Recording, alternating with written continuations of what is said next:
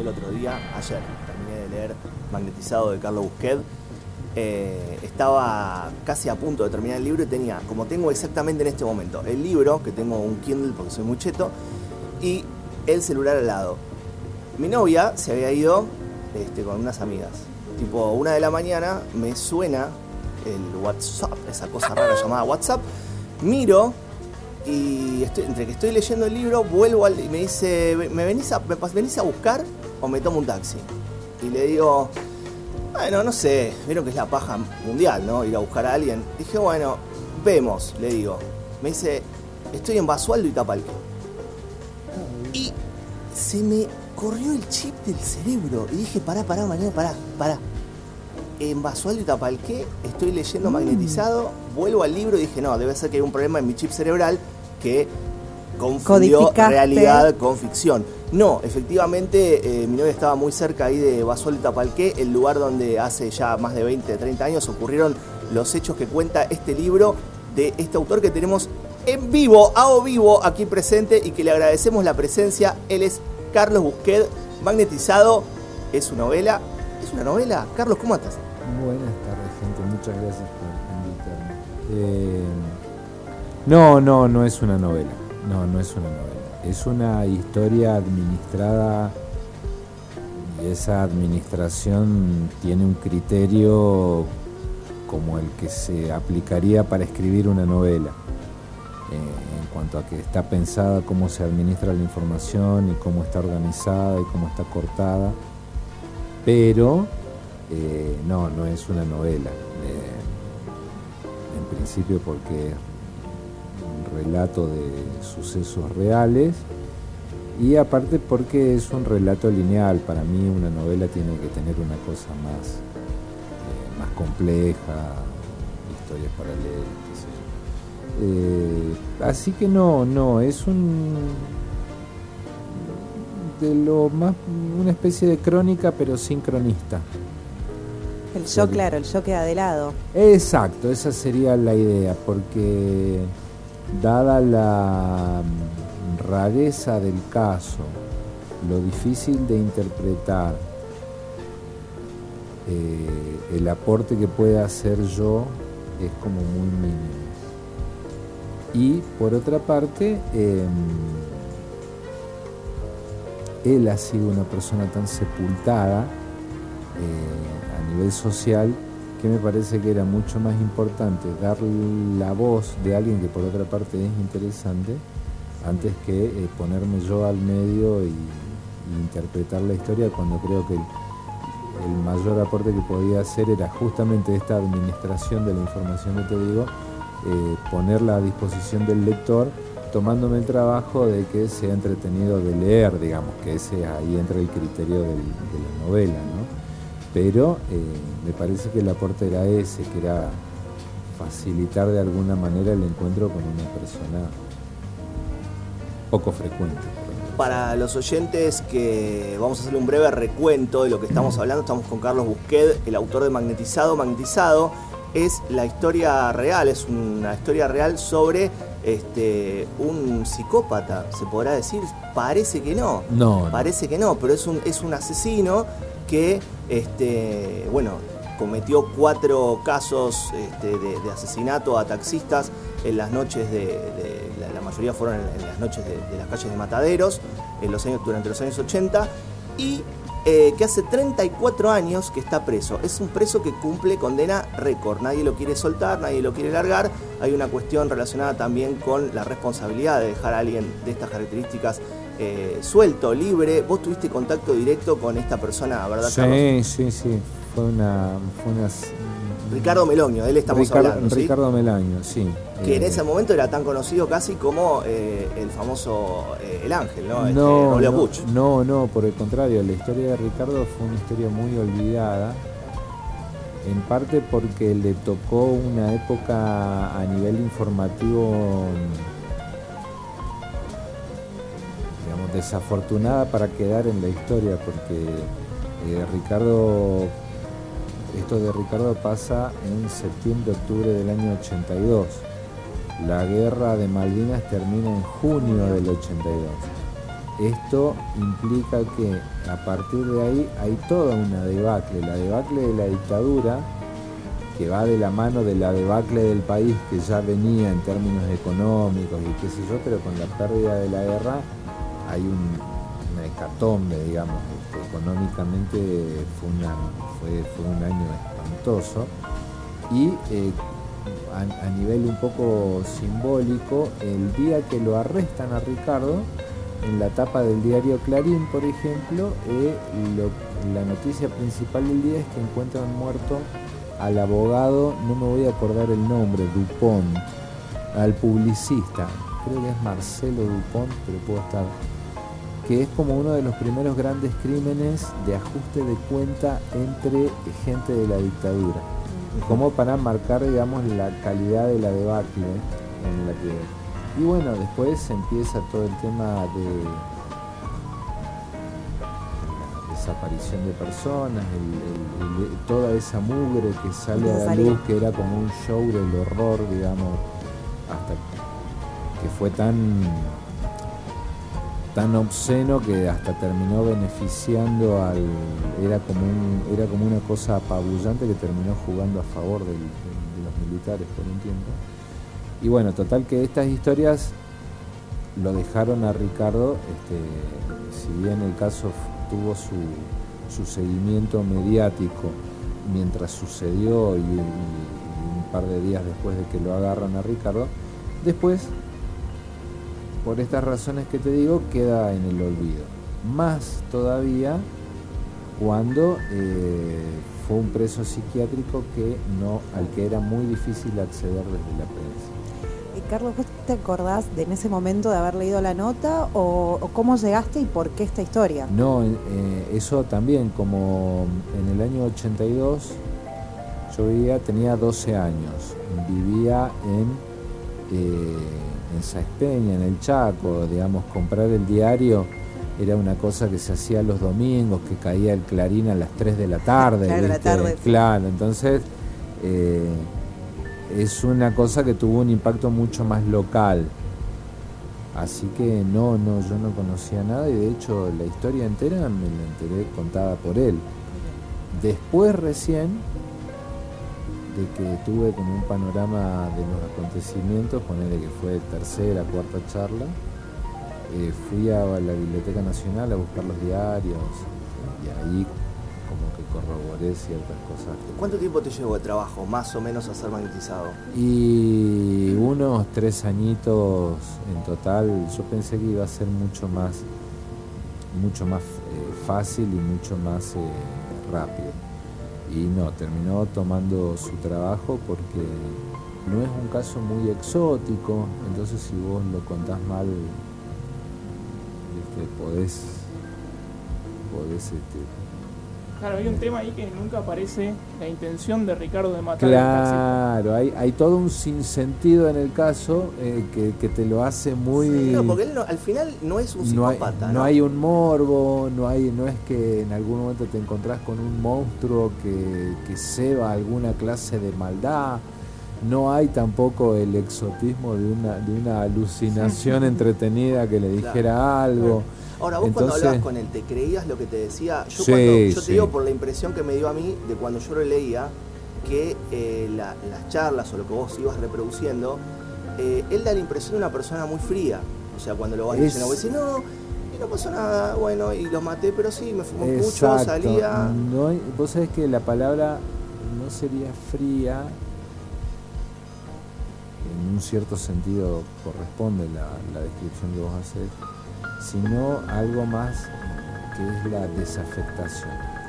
Entiendo. Porque esa misma desafectación, él, digo, vos podrías hablar de frialdad y de psicopatía, por ejemplo, si él fuera frío con lo que les hace a los otros y eh, se quejara con las cosas que le pasan a él o eh, se quejara de lo mucho que sufrió o qué sé yo. Y él hay cosas que te las cuenta, a mí me pasó, mientras él te las cuenta, vos no estar pensando que te está contando algo, algo trascendente por el tono.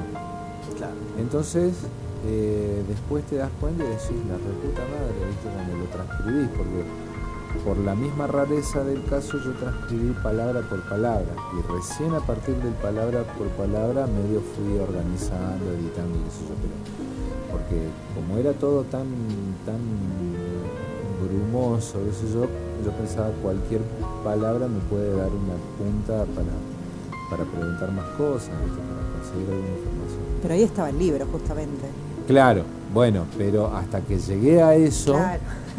porque también eh, agarré todos los libros medio modélicos del tema, los volví a leer, y entonces decía, ¿qué puedo hacer yo que tenga que ver con esto? No encontraba nada, eh, y hasta que al final decís, y sí, y sí, porque probablemente no hay nada que decir, porque ¿Qué? tengo, viste, entonces, eh, bueno, a partir de ahí armar una organización y hay cosas de ese esfuerzo que, aunque vos las retirás, terminan quedando a un nivel un poco más subterráneo. qué sé yo, ese- hay un- el único capitulito escrito por mí, digamos que es una paginita, no llega a ser una página de A4. eh, eso, digo, en el Word. Sí, sí, no- sí, sí. no es una Claro, lo que escribimos entendemos. Dice, ah, claro, más o menos calculamos. una página de Word, eh, eso queda de una cosa que tenía unas 12 páginas, que es una cosa que a mí me había parecido atinada, pero no se mierda. Y es eh, la comparación de eh, la historia, una vez terminada la historia, porque ese capitulito está prácticamente al final, había una había encontrado un paralelismo un, para- un parentesco con una- un grabado conocerán a Maurits Cornelius Escher un Sí. grabador Que juega todo con las exacto es un tipo que hace una serie de, eh, de- bueno tiene varias etapas su trabajo y tiene muchas con chistes chistes geométricos y de perspectivas a tal punto que sus clientes primeros eran todos matemáticos, era un tipo que tardó en trascender porque su público venía por ese lado. Y uno de los trabajos más extraños de Escher es un cuadro que es una deformación helicoidal en la que vos tenés que prestarle atención al cuadro, o sea, es perfectamente legible, pero es muy complicado lo que te muestra. Entonces vos empezás por un lado, lo vas recorriendo y te vas enterando del panorama total. En ese cuadro hay un, pibe visto de espaldas que está mirando un cuadro. Eh, ese cuadro tiene como un paisaje y el cuadro empieza a deformarse, te digo, es una deformación tipo helicoidal o en espiral, digo, para el que está escuchando. Esa, esa, esa deformación vos la vas recorriendo y te das cuenta que ese cuadro, parte del paisaje tiene un negocio con una galería, vos vas recorriendo la galería y te das cuenta que hay otros cuadros, de repente te das cuenta de que hay una puerta y te das cuenta que el, que el cuadro está dentro de una galería, pero esa galería está descrita en el mismo cuadro. Una cosa que a medida que vos vas entendiendo te das cuenta de que es un delirio. A mí me asustó bastante. Y entonces, Aparte vos- lo estoy viendo muy, muy, muy claramente. Aparte, a medida que progresa esa deformación, esa deformación se va haciendo más intensa a medida que te aproximas al centro del cuadro. Entonces, cuando vos querés ver qué pasa en el centro del cuadro, que es medio lo que te explicaría el origen de toda esa deformación, hay un punto en blanco donde está la firma de Escher, lo que es muy frustrante para vos como espectador del asunto. Y es una cosa que fue tan frustrante para todo su público que mucha gente le preguntaba por qué había dejado ese punto en blanco. Y el tipo dijo una cosa que también aplica al caso de Ricardo, porque la explicación más plausible es que Ricardo tuvo una especie de brote psicótico. Y esta cosa de que el brote psicótico es algo inexplicable, una cosa conceptual, digamos, el núcleo, es una cosa tan inexplicable, pero a la vez un momento de gran verdad. Escher dice de ese punto en blanco, ese punto quedó en blanco porque ahí adentro todo era tan detallado que era imposible de ser dibujado. Entonces, pero escuchá, tremendo. años más tarde, con el progreso de la, de la- de la capacidad de cálculo de las máquinas, hay un matemático holandés que decide llenar ese cuadro, decide, decide llenar el hueco. Entonces para eso vos tenés que retrotraer la deformación hasta la imagen original, entre comillas, para después volverla a aplicar a los pedos, volverla a aplicar totalmente. Entonces el tipo desaplica esa deformación que Escher la dibujó a lápiz, loco. Hizo una cuadrilla y la dibujó a lápiz. Fierro, ¿no? Este tipo la, a esa def- desdeformación la hace con una computadora. Y una vez que llega a una computadora, llega a la imagen, entre comillas, original, bueno, quedan unos huecos propios de este punto en blanco que lo rellenan a mano. Y lo que queda es la imagen de un pibe que está mirando un cuadro, el cuadro que está en la imagen deformada, y en ese cuadro hay un pibe mirando un cuadro, o sea, una imagen adentro de la otra. Lo que había hecho Escher al aplicar esta deformación en helicoidal es que todo eso estaba en el mismo plano. Claro. Todo eso estaba en la misma situación, no era un cuadro adentro Claro, de otro no era, no cuadro. era un juego de uno en uno en uno en uno. Exactamente, todo estaba sucediendo simultáneamente. Y aparte el punto en blanco te deja esa sensación también. Pero de- de parate, la nada. parate. Cuando vos aplicás esa deformación, una vez que vos encontraste la imagen original y le volvés a aplicar la deformación para llenar ese punto en blanco, ese punto en blanco lo podés llenar únicamente animado, porque es un punto que se hace infinito hasta el centro. Y efectivamente todo es tan infinitamente detallado que es una cosa que se va repitiendo en el helicoide hasta el centro. Es algo infernal. Eso está en YouTube. Hay una animación de la resolución final del punto en blanco de Escher que es una aproximación en infinito. No se puede hacer estáticamente. Se tiene que mover la imagen para Sí, que vos puedas Sí, no, entrar. no lo puedes, claro, no lo puedes. Es no impresionante. Y entonces, como esta cosa de que al explicar ese cuadro de Escher te encontrabas con una con un juego de espejos de un cuadro adentro de otro cuadro, qué sé yo, la imagen final que se me ocurría era la de los ojos de Ricardo vistas en el espejo retrovisor y entonces en el mismo reflejo está la imagen de Ricardo Claro. y si en el reflejo de la imagen de Ricardo, etcétera. Y entonces, eh, bueno, tenía todo un concepto atrás y quedó esa paginita. No sé, Sí. todo esto que te entiendo Co- era muy, muy concisa y muy este también patada, ¿no? Como decís, ah, listo, en los ojos de... Porque él cuenta, ¿no es cierto?, en un momento Claro. que cuando mata, eh, lo primero que ve, que recuerda, el primer recuerdo que. Claro, tiene Melonio es, es la primera vez que mata. la primera vez que mata tiene el recuerdo de eh, ver, ver a alguien en el espejo retrovisor del taxi y resulta que son sus ojos, que él no se había reconocido a sí mismo. Exacto, se Eh, asusta al esa sensación de no reconocerse, ¿no es cierto? No Sí. reconocerse, pero para nada. Eh, ¿Cómo es Melonio? Que no encontramos fotos en, inter- en internet, no hay, hay. no hay fotos. No, de hecho, en esa época tampoco había fotos de él. En la revista Gente de cuando de cuando cae en cana, eh, se quejan la misma revista de que no hay. Esa era el la otra contra que tenía este proyecto, entre comillas, que era que no había nadie que te pudiera dar una referencia a Ricardo en esa época. Todo desapareció. No hay. Entonces, tenías toda una información muy. Pero, pucha, me, me desvié por, por hacer esta explicación, me desvié de cuál era la pregunta. ¿Cómo era la cara de Ah, cómo es Ricardo, físicamente, ¿no? Porque no lo encontramos en Ricardo, ningún lado. ah, eh, ahora está un poco más flaco, pero en ese momento un poquito gordito, bigotes. Te digo, a mí me dio la impresión de ser un no docente quien, quien ha vivido al- alguna experiencia de universidad estatal. El no docente es una eh, especie muy típica.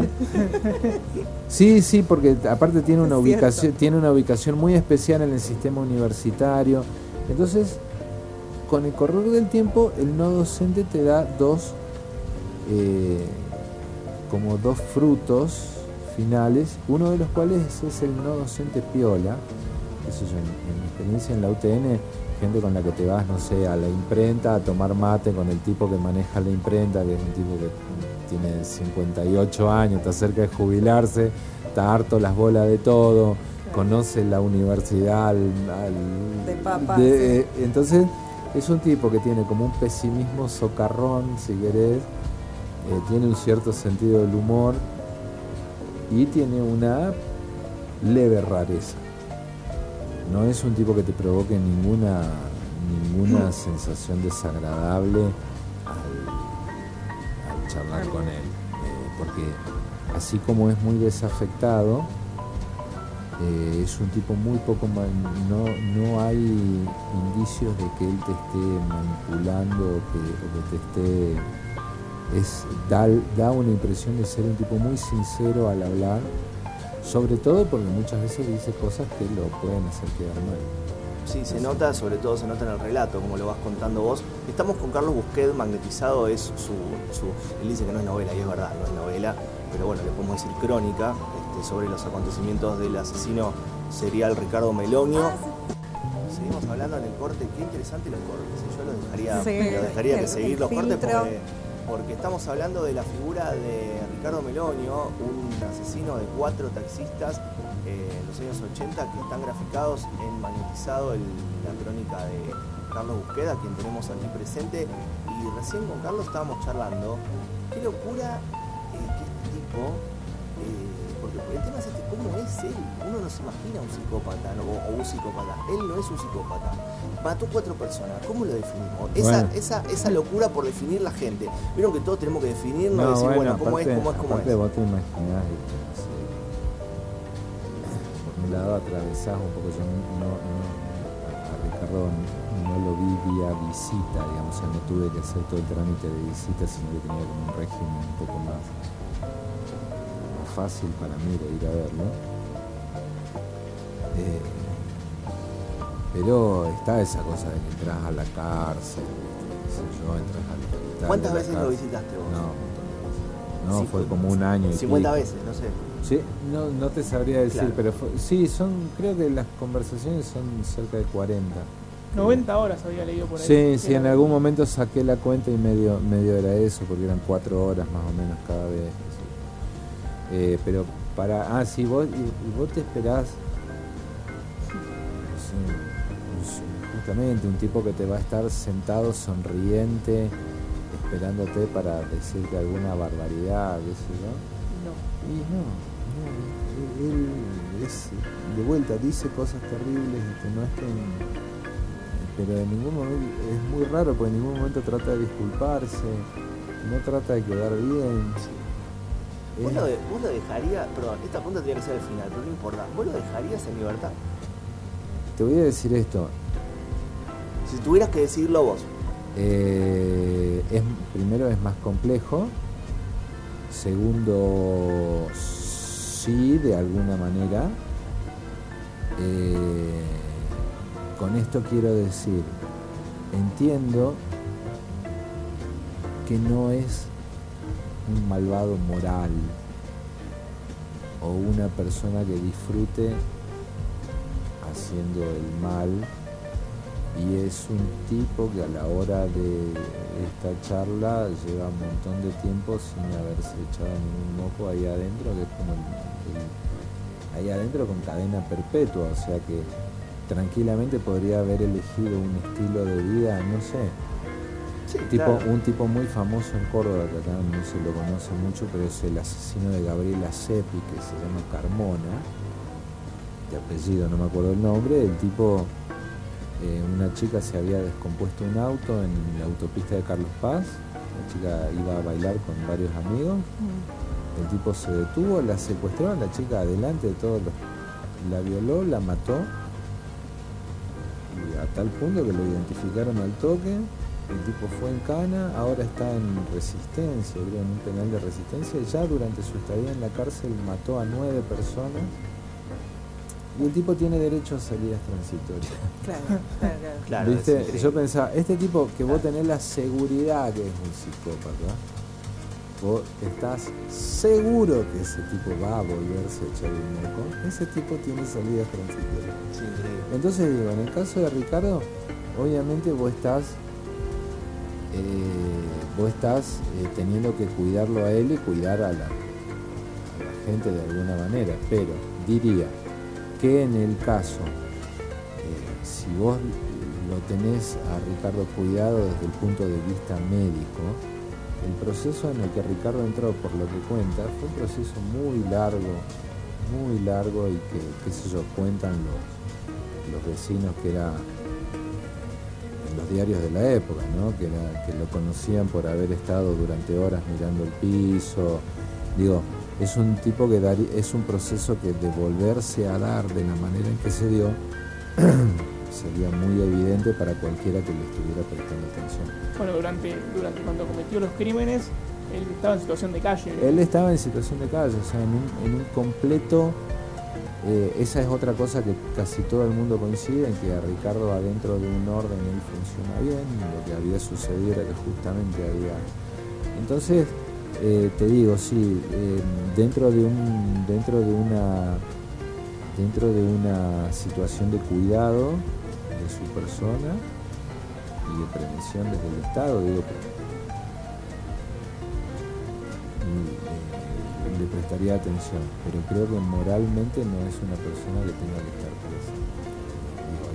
Primero porque el sistema libera a gente infinitamente peor. Aparte 34 años, ¿no? Una locura. Habían entrado a los 19. Toda su vida en la cárcel. Toda su vida. tremendo. Así que este, sí, esa, esa, es mi, esa es mi opinión. Yo creo que no es una persona que, que merezca...